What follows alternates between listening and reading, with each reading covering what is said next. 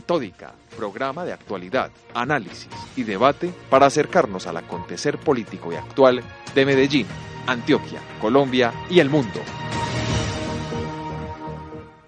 Cordial saludo para nuestros oyentes que hoy, como todos los jueves, juiciosamente sintonizan acústica, emisora web de la Universidad FID, y a las 9 de la noche a Radio Cipa Estéreo, emisora web del Círculo de Periodistas y Comunicadores Sociales de Antioquia.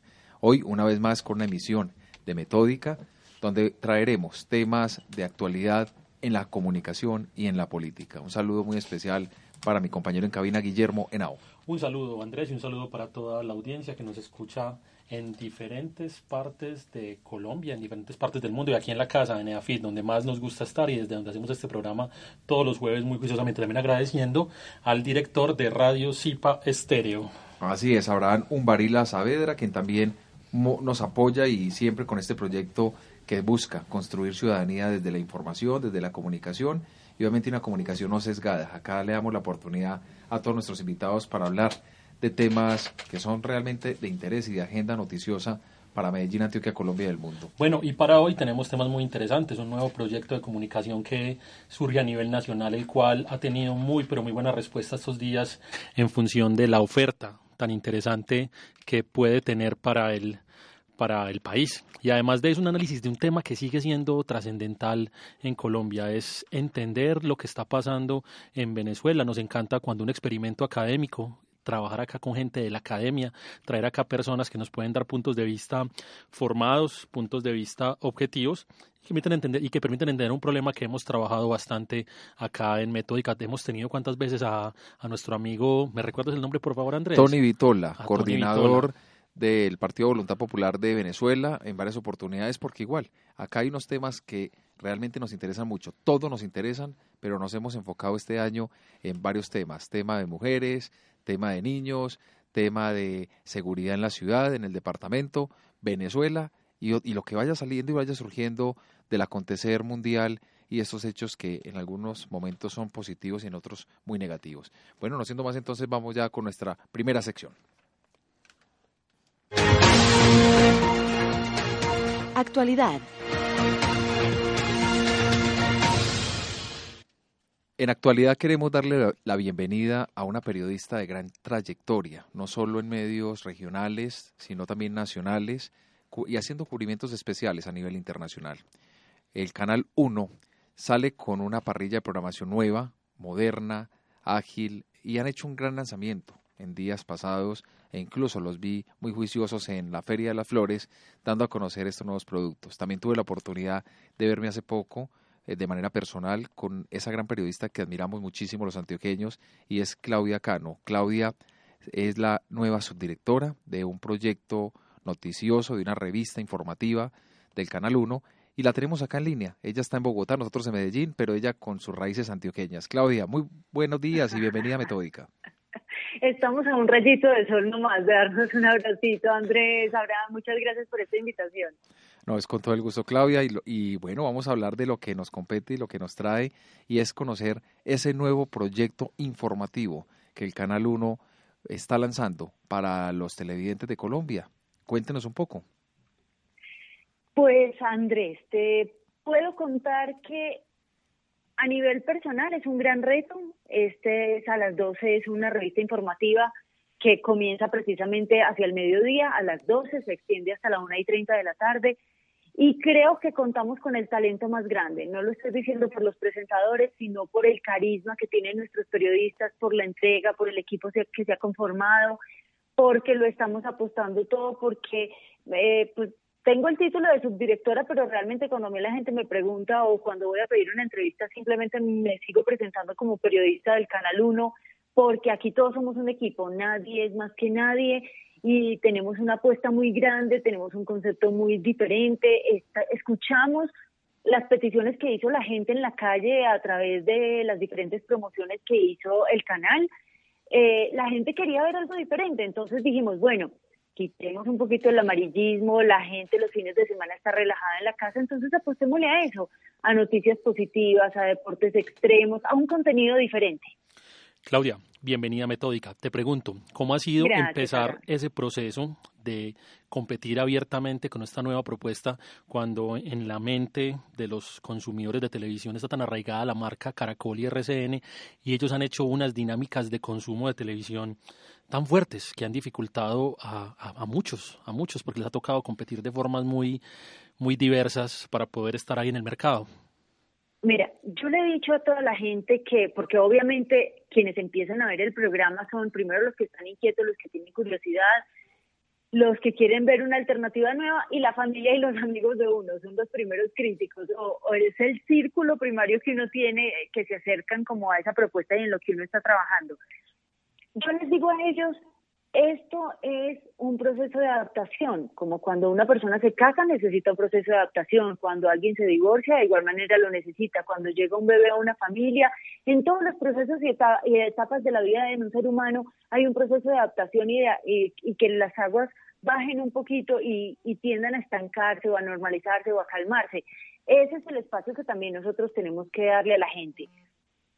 Si durante el primero o segundo fin de semana la gente quedó muy contenta, nosotros no podemos seguir dándonos palmadas en la espalda, sino seguir cumpliendo con esas expectativas. El reto se vuelve aún mayor. El trabajo que estamos haciendo en a las 12 es manejar la noticia con ciertas crónicas o de una manera diferente, o mostrarle a la gente otro tipo de noticias que en alguna medida pueden ser positivas para unas regiones que puedan generar curiosidad, personajes inesperados, qué pasó con, eh, sean digamos artículos que existieron en otra época y que los queremos revivir o sean personajes de la televisión que existían antes o del medio artístico, del medio político y que ya la gente no sabe qué pasó con ellos y precisamente se llama así pero también queremos que esta nueva generación se integre con este contenido. Por ejemplo, nuestro noticiero, nuestra revista informativa tiene algo muy particular y es que no tiene fútbol. Y es una apuesta demasiado arriesgada en un país donde a la gente le gusta el fútbol. Pero creemos, y hasta ahora pues creemos que, que sea una buena alternativa para la juventud, son los deportes extremos. Entonces, a través de qué pasó con máquinas de escribir, cámaras fotográficas, personajes, estamos haciendo que la familia se integre con las nuevas generaciones y aquellos que somos un poquito más viejitos descontemos lo que vivíamos nosotros. Y a través de una sección deportiva llena de deportes extremos, de deportes llenos de riesgo y de adrenalina, los jóvenes también compartan con las personas ya de nuestra edad y mayorcitos lo que se vive ahora. Claudia, este, esta nueva eh, revista informativa, como usted lo dice, tiene una duración entonces de hora y media sí, correcto. Es cada ocho días, eh, se emite los sábados y los domingos, ¿correcto? Y festivos. Y festivos. así es. ¿Qué secciones va a encontrar las personas cuando vean este noticiero? ¿A qué, qué, qué, qué metodología van a implementar ustedes dentro de, de este concepto de revista informativa? Pues mira, no queremos segmentar la revista informativa tampoco, queremos que sea una sorpresa cada ocho días y que si la gente ve una, una, dos, tres crónicas que le gustaron o tres historias, diga y piense, ¿con qué van a salir a las 12 en el, el próximo fin de semana? Queremos empezar a generar esa curiosidad de ellos hacen un buen trabajo, queremos que la gente reconozca el producto y el sacrificio y el esfuerzo grandísimo que también están haciendo nuestros deportistas, que eh, nuestros periodistas que son, es gente muy joven, entonces también le están inyectando un poquitico como no sé, como, como marcando la diferencia sobre lo que en este momento hay en la televisión. Eh, no vamos a tener secciones, pero sí queremos contar con unos productos que la gente los va a ver eh, en repetidas emisiones y es ese de qué pasó con y, y ya, y que el resto sea sorpresa. La, hay corresponsales de ustedes en diferentes zonas del país, en todo el territorio nacional. Cuéntenos un poco quiénes, si a nivel internacional también tienen, eh, qué talentos conforman este equipo de trabajo, que es muy bueno contarle a nuestros oyentes a quiénes van a empezar a ver nuevamente en la televisión, en el Canal 1. Claro que sí. A ver, nosotros a las 12 pertenece a la productora NTC. NTC hace parte del Canal 1. Eh, la parte de producción, preproducción, postproducción, producción durante el programa em, es la misma que maneja Noticias 1 en el momento de estar al aire. Y las presentadoras o el talento que tenemos son Yalena Jacome, eh, estuvo presentando RCN, estuvo también trabajando un tiempo en el SENA, ahorita está con nosotros, y María Fernanda Navia, que manejaba también la sección de cultura de, de Noticias 1. Y estuvo también trabajando en un noticiero en México, creo que más, algo más de un año. Son las presentadoras que tenemos.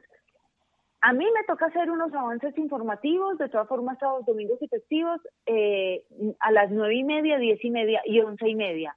Y de resto ya estoy clavada desde los miércoles, jueves, viernes, sábados, domingos y festivos, dedicada también al noticiero, cuyo director es Carlos Cárdenas, que es un periodista, quien es un periodista muy, muy, muy reconocido. Ha trabajado durante 25 años en Noticias 1, ha estado muy de la mano de Daniel Coronel, de Cecilia Orozco, de Nacho Gómez, es un conocedor de la noticia, eh, hace muy buenas crónicas, es un muy, muy buen ser humano.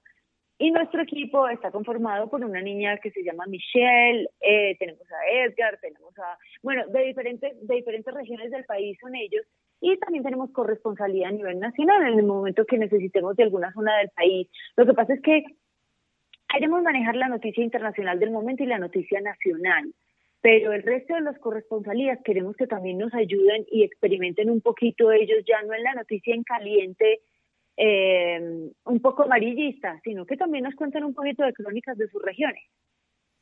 Qué bueno, la gente me imagino que está expectante, los televidentes quieren conocer más detalles de este producto, ustedes paulatinamente irán revelando porque sé que también hay cositas que quieren guardar en secreto para sorprender al televidente.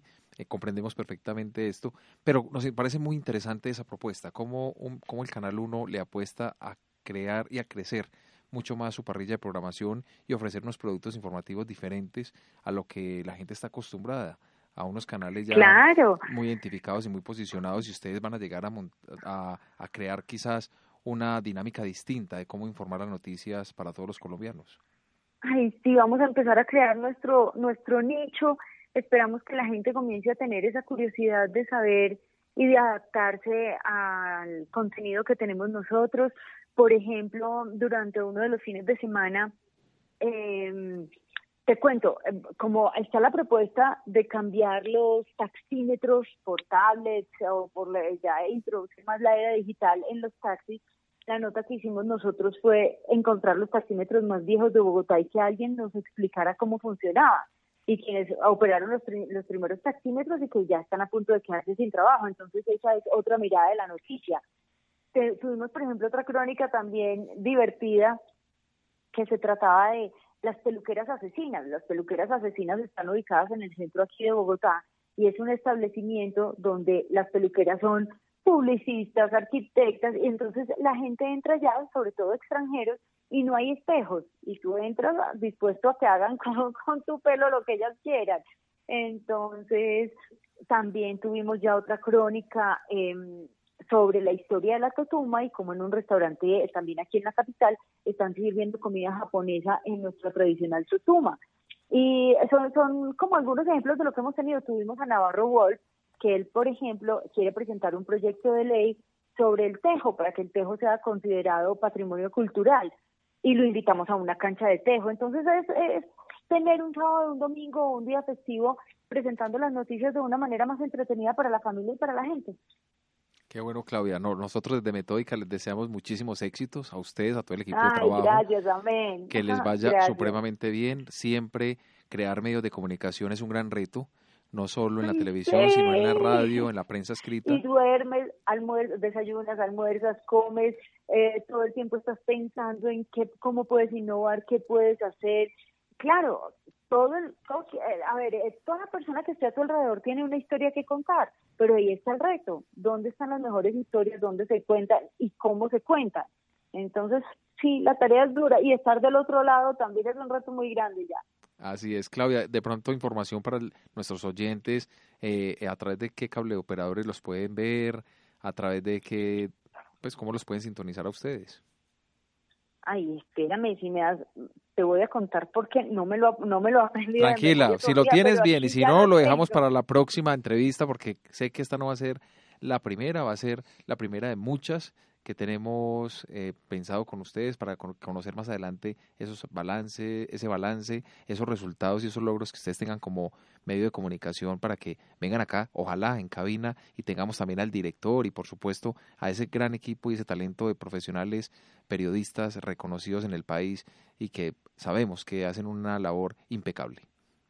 Ay, no, muchísimas gracias, pero mira, aquí ya lo encontré. ¿Ves? Hago la tarea completa. Me parece muy bien.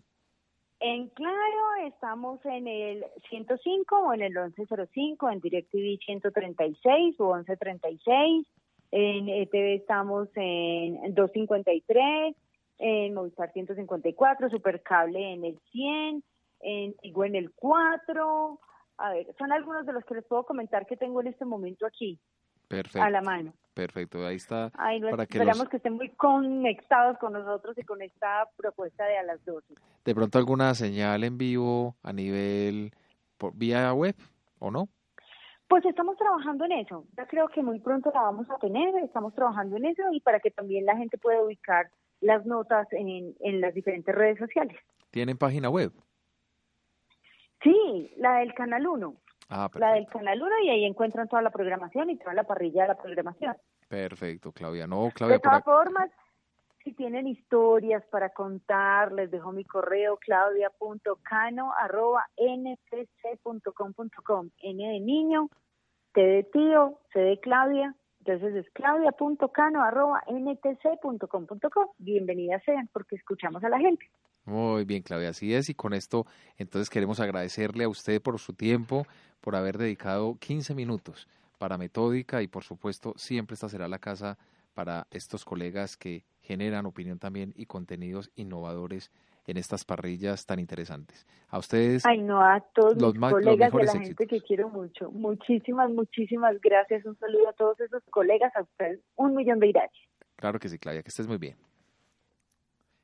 Y de Bogotá nos vamos entonces para Montevideo, Uruguay. Allí nuestra corresponsal trae un informe especial político del acontecer de Uruguay en esta semana.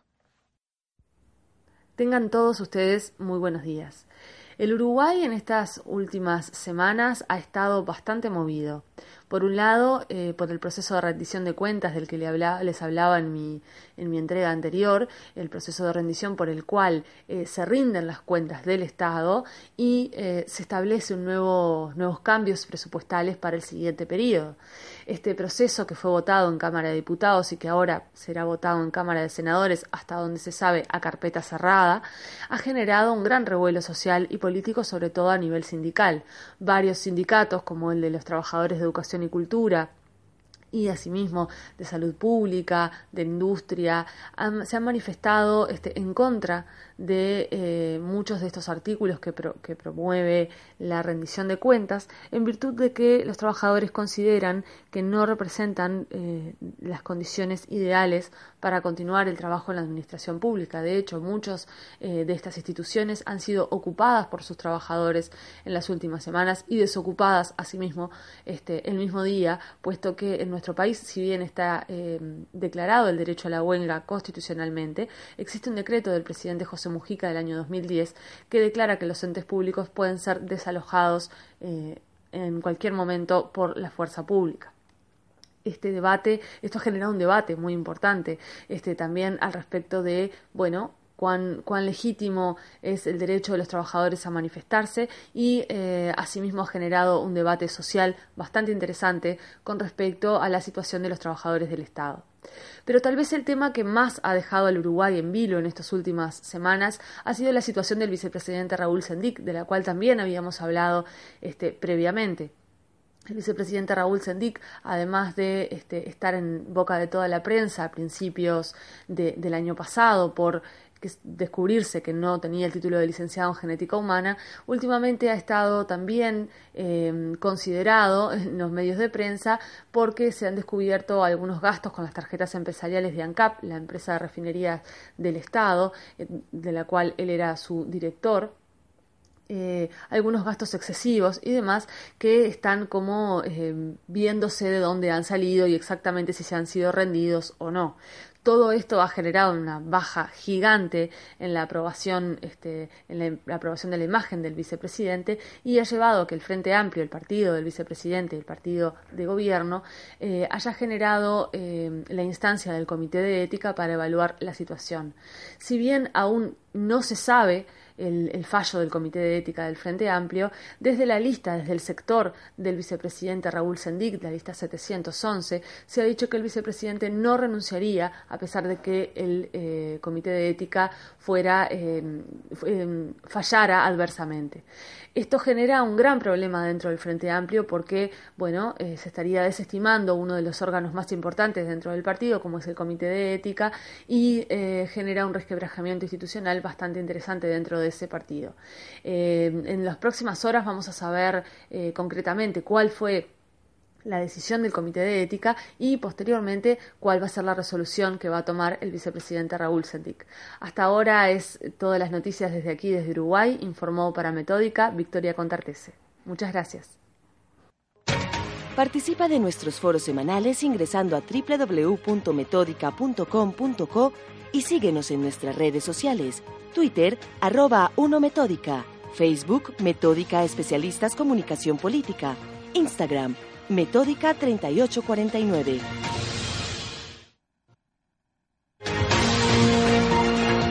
Análisis y debate semanal.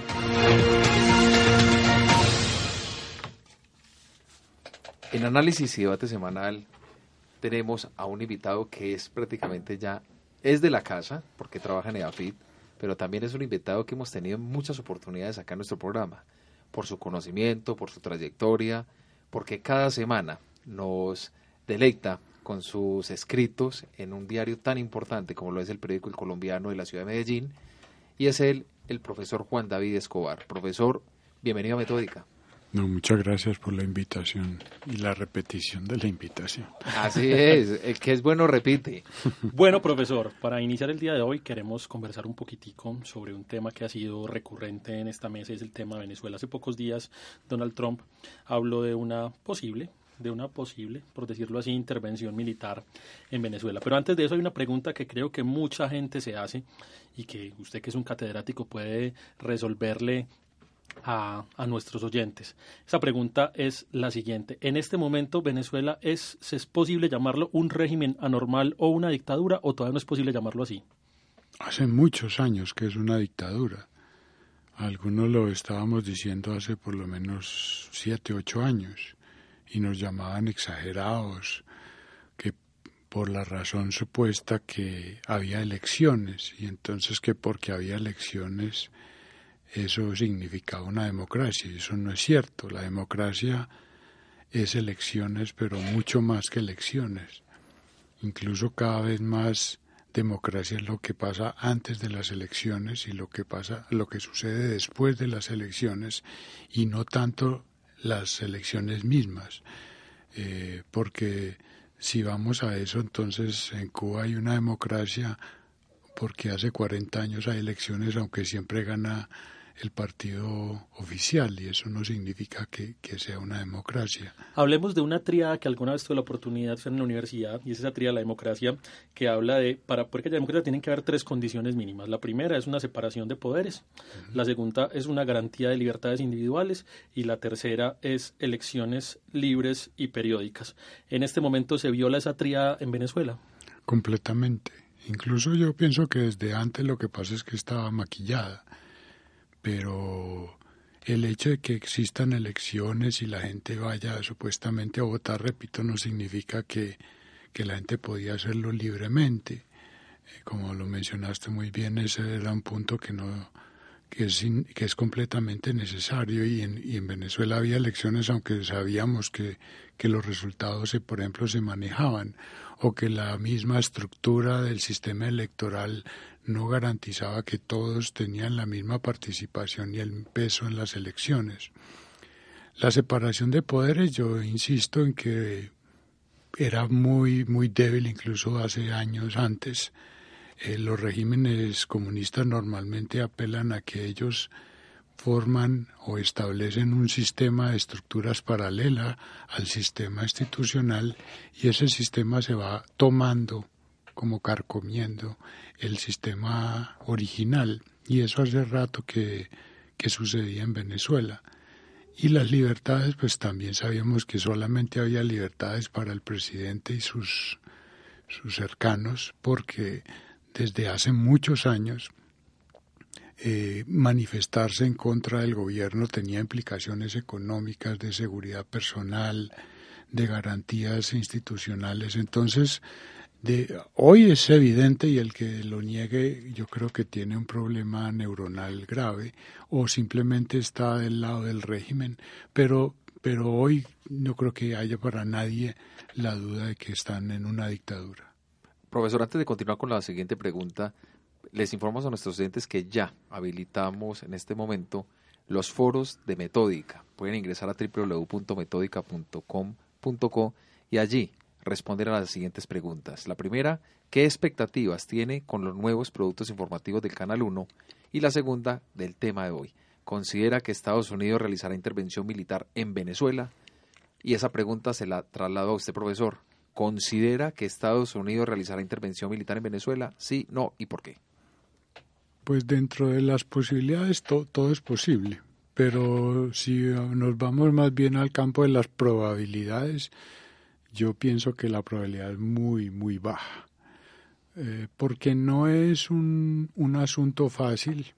Hay demasiados actores involucrados como para pensar que simplemente llevar unos soldados de Estados Unidos van a, arreglar el país. Y también porque desde el punto de vista de los Estados Unidos tal vez no son ni no tienen ni el peso ni las, ni las implicaciones futuras suficientes para justificar una intervención militar, y más en un escenario donde los estadounidenses están todavía intentando salir de una crisis económica en la cual a los votantes no les gusta que se desperdicien vida ni recursos económicos en revoluciones en otros sitios. La sola decisión de tomó el presidente Trump de continuar en Afganistán ya es suficientemente riesgosa como para que los votantes en Estados Unidos acepten que además de Afganistán se van a meter en Venezuela, donde aunque aparentemente no tiene la magnitud operativa que podría tener un operativo en, en Afganistán, pero las circunstancias y los, como dije, los factores que están involucrados en Venezuela hacen que una intervención militar no sea fácil. Las posibilidades de éxito no son altas y en cambio las probabilidades de que se complique y se empantanen en una guerra difícil eh, son esas sí son mayores y creo que ningún presidente en este momento en Estados Unidos arriesgaría por eso, más cuando Venezuela no es una amenaza eh, existencial para los Estados Unidos, sino que todavía está en el rango de molestia.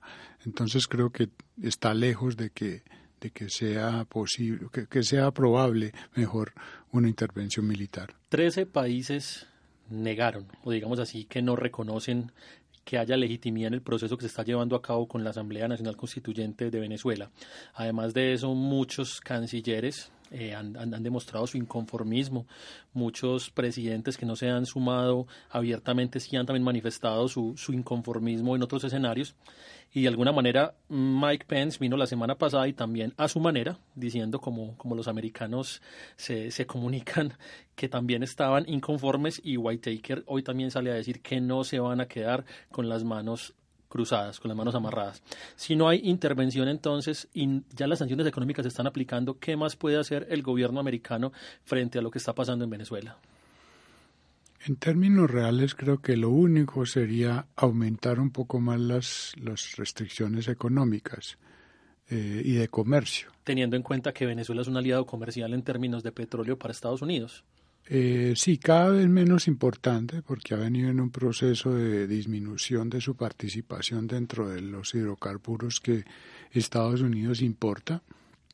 Eh, pero, y también que mm, aunque las refinerías que existen en Estados Unidos que están diseñadas solamente para para refinar petróleo venezolano, pues no encontrarían un petróleo eh, similar o fácilmente en el mercado. Eso no significa que los Estados Unidos no reemplazarían fácilmente en el mercado petrolero lo que importan de, de Venezuela. Pero el hecho de que Estados Unidos disminuyera o redujera o pusiera más obstáculos a las, a las, al petróleo que viene de Venezuela sí afectaría, digamos que aceleraría una enfermedad terminal que, en la que está Venezuela. No lo va a matar ya, pero acentuaría ciertos síntomas. Sin embargo, eh, a pesar, perdón, además de eso, tal vez Estados Unidos podría aumentar esos efectos, no solamente no comprando petróleo, sino no vendiéndole gasolina, porque para muchos suena casi que como a una contradicción que un país petrolero como Venezuela tenga que importar gasolina. Y es que el, petróleo de Venezuela es un petróleo pesado, de mala calidad, que tiene que, para producir gasolina, comprar una gasolina de mejor calidad para revolverla con la local para que sea más o menos utilizable. En ese sentido, Estados Unidos incluso podría presionar a Venezuela disminuyéndole su, su venta de combustible. Mm, pero en general no hay más, más instrumentos económicos porque es un país aislado, ya no hay donde cerrarle cuentas ni préstamos porque no los tiene en el mercado convencional, a excepción pues de lo que le prestan los rusos y los chinos, que creo que tampoco le prestarían más en este momento. Eh, pero el riesgo de acentuar excesivamente los, los daños a la economía venezolana también tienen una peligrosidad porque esos efectos se van a, se van a manifestar si, el, si, el, si el impacto es muy fuerte, se va a manifestar es en la, en la vida de los venezolanos, que ya es muy precaria.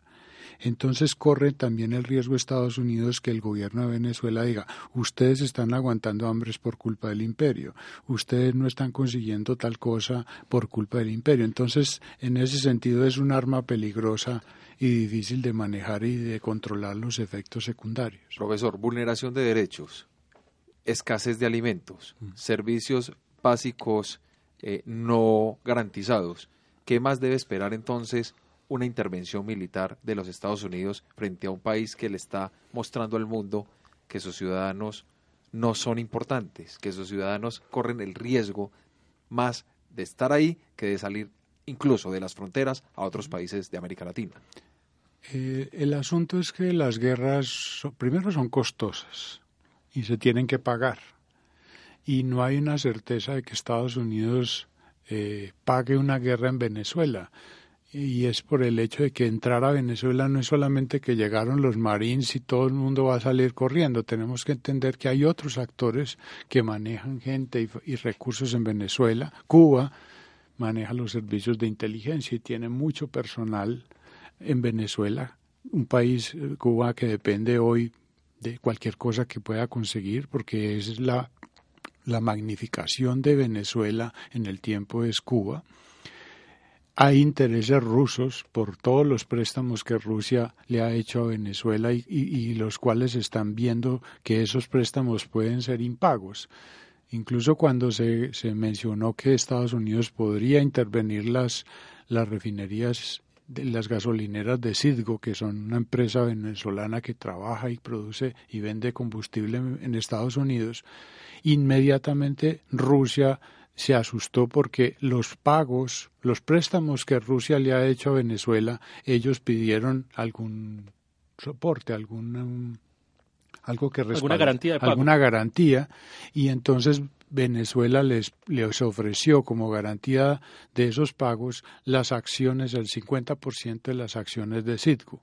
Apenas Estados Unidos comentó que potencialmente se podría pedir o intervenir esas, esas refinerías de Citgo, Rusia salió a decir me cambian la garantía y está pidiendo más campos petrolíferos de gas y, que le quiten las garantías sobre Citgo. Lo mismo sucede con China, que tiene miles de millones de dólares invertidos en préstamos en China y que no va a dejar que un cambio dramático, lo mismo que Rusia, en el gobierno venezolano afecte los intereses de ambos países. Y adicionalmente, hay otros factores, otras personas que hacen esos operativos muy complicados y son las milicias bolivarianas, que son en términos exactos un grupo paramilitar, exactamente no como mal se usa en Colombia, son grupos armados que controlan los barrios, que controlan actividades económicas en los barrios, que son la ley en los barrios, que viven del gobierno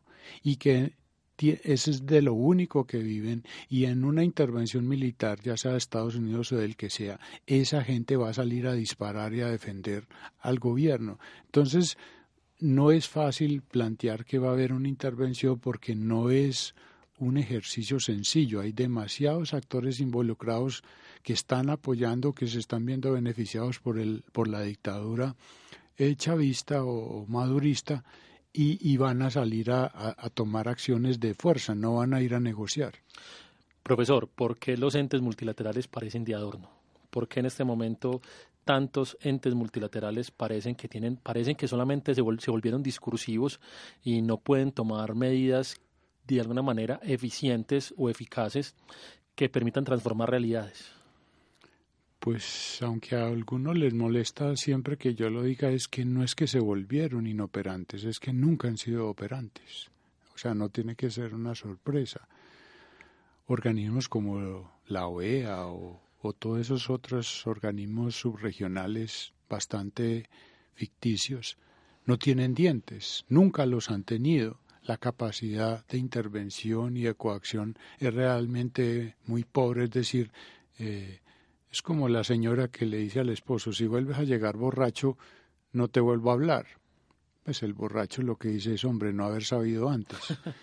Eh, entonces, si a Maduro le dice el secretario de la OEA que no le va a volver a hablar y que lo va a declarar que no es democracia, Maduro no le importa, no lo afecta.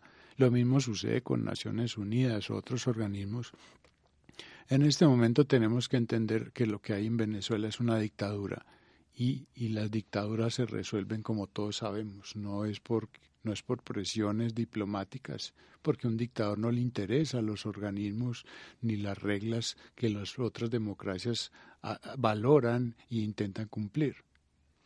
Profesor, una consulta. Llega el caso, llegado el caso que Venezuela intervenga militarmente a Venezuela que los Estados Unidos, perdón, preciso, dado el caso que Estados Unidos intervenga militarmente a Venezuela, ¿cuáles serían esas grandes consecuencias a nivel político para una nación como nuestro hermano país venezolano?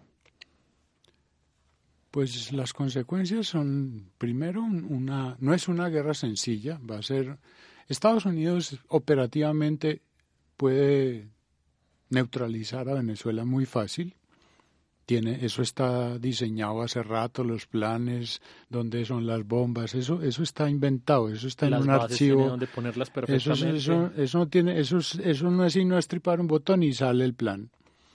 Eh, el asunto es que usted no tiene que ser cuidadoso porque usted tiene que pensar es en la posguerra o en el posconflicto. Entonces no puede ir a bombardear las refinerías, pues porque después de eso va a vivir el país, entonces tienes que ser cuidadoso con eso. Para mí lo difícil, y por eso creo que Estados Unidos no se involucraría, es porque esta sería una guerra de piso, una guerra de, calle. No es la guerra que le gusta a los estadounidenses, donde ellos en sus superaviones llenos de computadoras tiran una bomba inteligente y salen y se van. No, hay que sacar a un régimen y a un montonón de personas que viven del régimen que van a defender eso con los dientes porque no tienen más. Entonces, sería como pensar en que vas a mandar unos, unos soldados a Caracas, no solamente a sacar al presidente, sino a ir de manzana en manzana en las, digamos que en los barrios de Venezuela, la mayoría, muchos de ellos liderados por esos grupos paramilitares, donde ellos van a hacer una guerra como si estuvieran en el Medio Oriente, eh, como tomándose Mosul. O sea, eh, hay que ir de manzana en manzana y de barrio en barrio eliminando eliminando fuerzas paramilitares. Entonces es una guerra sucia, difícil, con riesgos de que soldados estadounidenses se mueran en esos operativos y los estadounidenses en este momento no están para ver otros Vietnam, ni Afganistán, ni Irak, así sea pequeñito o en una escala pequeña como lo sería tal vez Venezuela. ¿Por qué el gobierno colombiano ha estado tan, tan tímido? Solamente hace unos pocos días escuchamos las primeras reacciones por parte de Juan Manuel Santos y ahora cuando la fiscal Luisa Ortega llega a Colombia también escuchamos un par de declaraciones del presidente cuando habla de que si llegase a pedirlo se le, se le da el asilo. Pero no hemos escuchado unas declaraciones que realmente sean fuertes y que marquen una posición clara, que dejen el sesgo, eh, digámoslo así, de relación de relación que podemos enmarcar dentro de la normalidad entre los dos países y que ponga un punto claro donde diga Colombia no está de acuerdo con lo que está pasando, que no sea de paños de agua tibia? Pues porque hay que ser francos y, también entender que el gobierno colombiano es el secuestrado más importante de las FARC y del chavismo.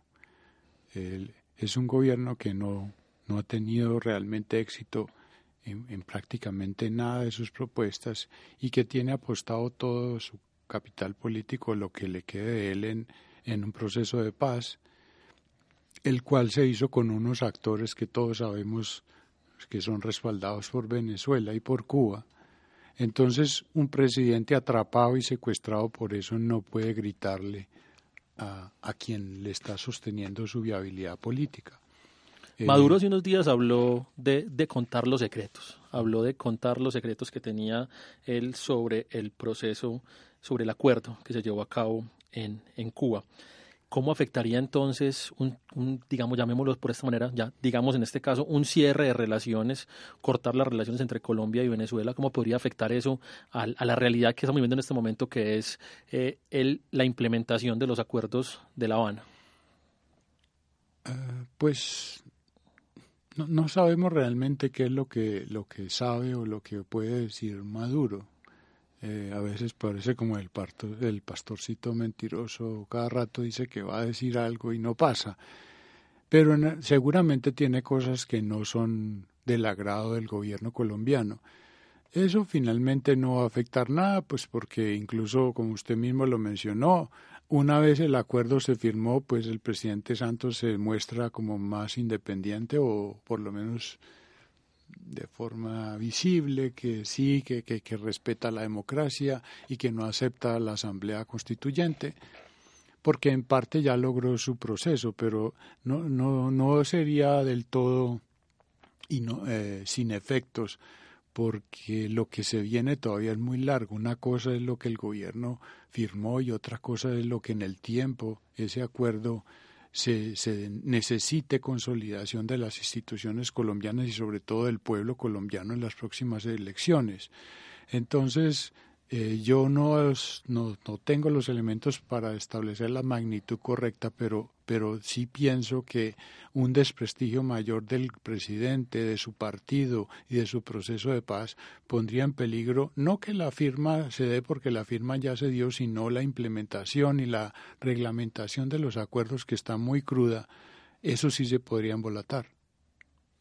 Cuando hablaba ahorita al principio de la entrevista, le preguntábamos si era posible la intervención o no de los Estados Unidos a Venezuela. Usted mismo hablaba de un porcentaje muy bajo frente a esa probabilidad. Eh, si fuera otro país del continente americano, ¿habría otras probabilidades distintas? ¿O para Estados Unidos, cualquier país de América Latina, las probabilidades de intervención militar desde México hasta Argentina es, se puede medir en la misma escala? Eh, no, son muy bajitas porque primero hay que entender que nosotros no estamos en la parte alta de las prioridades de Estados Unidos, bueno, de nadie realmente. Eh, entonces nadie se va a meter a gastarse unos millones de dólares por algo que realmente no represente nada importante. Entonces, en términos generales, una guerra en América Latina o una intervención, perdón, de Estados Unidos en el momento en que está la misma política interna de Estados Unidos es prácticamente imposible. Eh, y difícilmente haya unas condiciones eh, que, lo, que, lo, que lo favorezcan. Pero es que el caso de Venezuela, eh, digo, es porque es la complejidad y por la cantidad de actores externos que están involucrados, que no lo es como en otros países. O sea, tú no ves una intervención de Rusia, de China, de Cuba, en la magnitud que ves en Venezuela en otros lados. Uno podría pensar en Ecuador, que tiene un montón de intereses chinos, pero ni siquiera llegan a ser una, una porción de los intereses que están involucrados en Venezuela.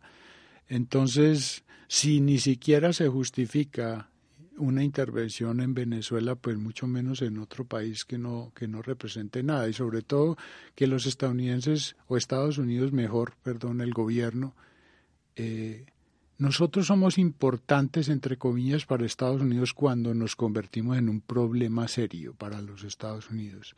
Mientras dejamos de serlo, ya no, ya no hacemos parte de la lista. Y nosotros, Colombia, somos el caso de eso. Cuando parecía que el país iba a, a, convertirse en un Estado fallido, iba a quedar en manos de los narcotraficantes, surgió el Plan Colombia. Pero una vez digamos que eso se neutralizó o se llevó a unas proporciones manejables, el interés y la prioridad que teníamos con Estados Unidos desapareció. Entonces hay que entender eso. Nosotros no, no somos prioridad de Estados Unidos y mucho menos para gastarse un montonón de dinero y riesgos políticos en una intervención militar. Al hablar de intervención, siempre tendríamos que hablar de la política intervencionista que tuvo Estados Unidos desde la década del 80 hacia adelante. Háblenos un poquito de ese cambio. ¿Por qué ahora a Estados Unidos no le interesa hacer ese tipo de intervenciones que hizo en otros países, como fue de pronto la intervención que tuvo en Panamá, o otras intervenciones que hizo en el continente, y ahora digamos que lo hace de formas más sutiles, llamémoslo así? Sí.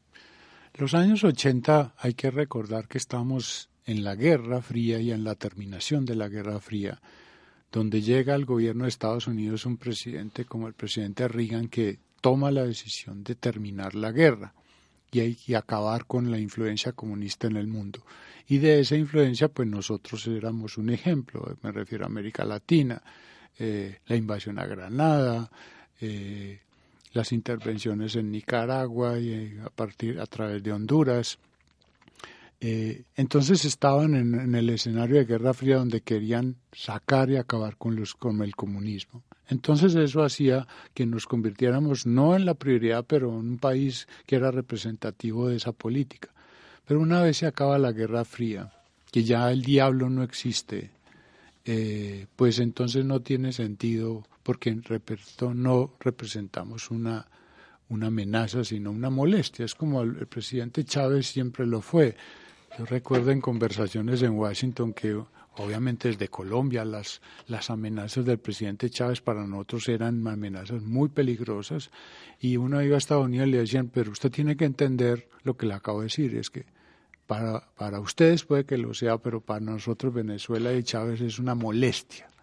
Y una molestia es de esas cosas que uno de pronto se rasca o, o cualquier cosa, pero no, no va a, a a comprometer recursos importantes si no se convierte en amenaza. Y Venezuela eh, todavía no es una amenaza, eh, es una molestia, pero Estados Unidos tiene prioridades más grandes en otros lados.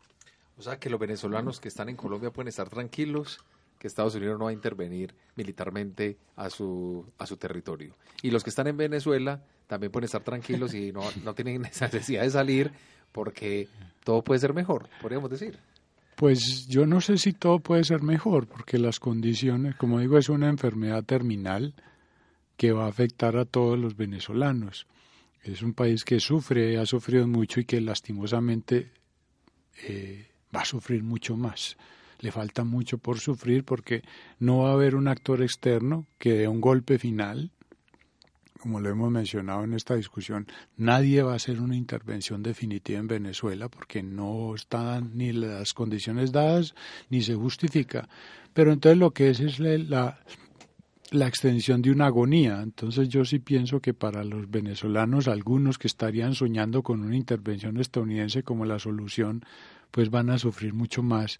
Y finalmente todos sabemos que las dictaduras solo terminan cuando se muere el dictador de forma natural o inducida, o cuando otro de su, de su gente de abajo decide que el señor está generando demasiados problemas y hay que cambiarlo. Entonces, esos procesos se toman sus tiempos, se, a veces se, se, necesita que se configuren ciertas condiciones para que todo ese alineamiento de fuerzas se dé y lastimosamente Venezuela todavía tiene un, tramo larguísimo de sufrimiento. Profesor Juan David Escobar de acá de la Casa de Afit, para cerrar, si la solución no está afuera, entonces la solución debería estar adentro, pero sabemos que la problemática de Venezuela también corre por la falta de, de capacidad de movimiento de la oposición de la mesa de unidad y de la imposibilidad que tienen para agruparse alrededor de una sola política, de un solo líder que permita llevar a cabo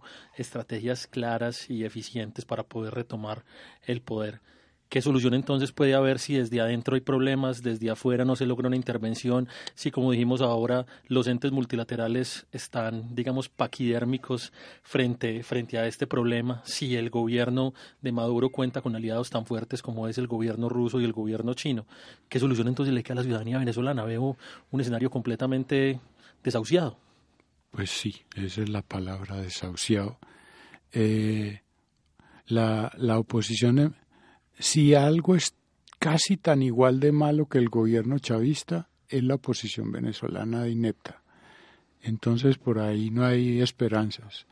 Yo no, no, no quisiera pues, eh, o quisiera equivocarme, pero creo que la única solución es que el presidente Maduro todos los días se vuelve más inviable, incluso que se vuelve, hace inviable el proyecto chavista. Entonces, si usted me pregunta como cuál es la única opción que queda, es que los mismos chavistas tumben al presidente Maduro, hagan una negociación con los Estados Unidos, obviamente secreta, y se acuerde que eh, Maduro es un problema que los va a meter en más problemas a ellos. Entonces ellos acuerdan de poner una persona en un régimen de transición que les garantice a la comunidad chavista que ese nuevo dirigente de Venezuela no los va a meter a la cárcel ni les va a quitar sus activos. Entonces, digamos que sería un proceso de democratización lenta, por lo menos unos 10 o 15 años, pero prácticamente la única forma que yo veo en este momento de sacar a Maduro es que sea su misma gente, sus mismos círculos cercanos, los que salgan de él. Bueno, y siendo así, agradecemos al profesor Juan David Escobar por, oiga, esta intervención tan interesante que nos permite entender más las relaciones geopolíticas de esta parte del hemisferio, las cuales cada vez vemos más complicadas porque entendemos que es un gobierno que tiene maniatado, maniatado todo el, toda la estructura de poder en Venezuela. Así es, y por eso los invitamos entonces para que su opinión, que es tan importante para nosotros en este programa, la plasmen en la pregunta ¿considera que Estados Unidos realizará intervención militar en Venezuela? Sí, no, ¿por qué? En www.metodica.com.co y también en nuestra sesión actualidad, donde estuvimos hablando con la periodista Claudia Cano sobre este nuevo producto informativo del Canal 1, también responda y participe en nuestro foro y participe obviamente y dé respuesta a la pregunta ¿qué expectativas tiene usted con los nuevos productos informativos del Canal 1? Bueno, ya con esto y con la intervención final, damos por terminado un programa más de Metódica que semanalmente trae noticias importantes, no solo de la comunicación y la política de Medellín, Antioquia, sino de Colombia y el mundo. A todos nuestros oyentes en Colombia y fuera de ella, muchísimas gracias por sintonizarnos y los esperamos dentro de ocho días con más información. Escúchanos todos los jueves a las 10 de la mañana en acústica.eafit.edu.co con repetición a las 9 de la noche en radiocipaestereo.es.tl slash.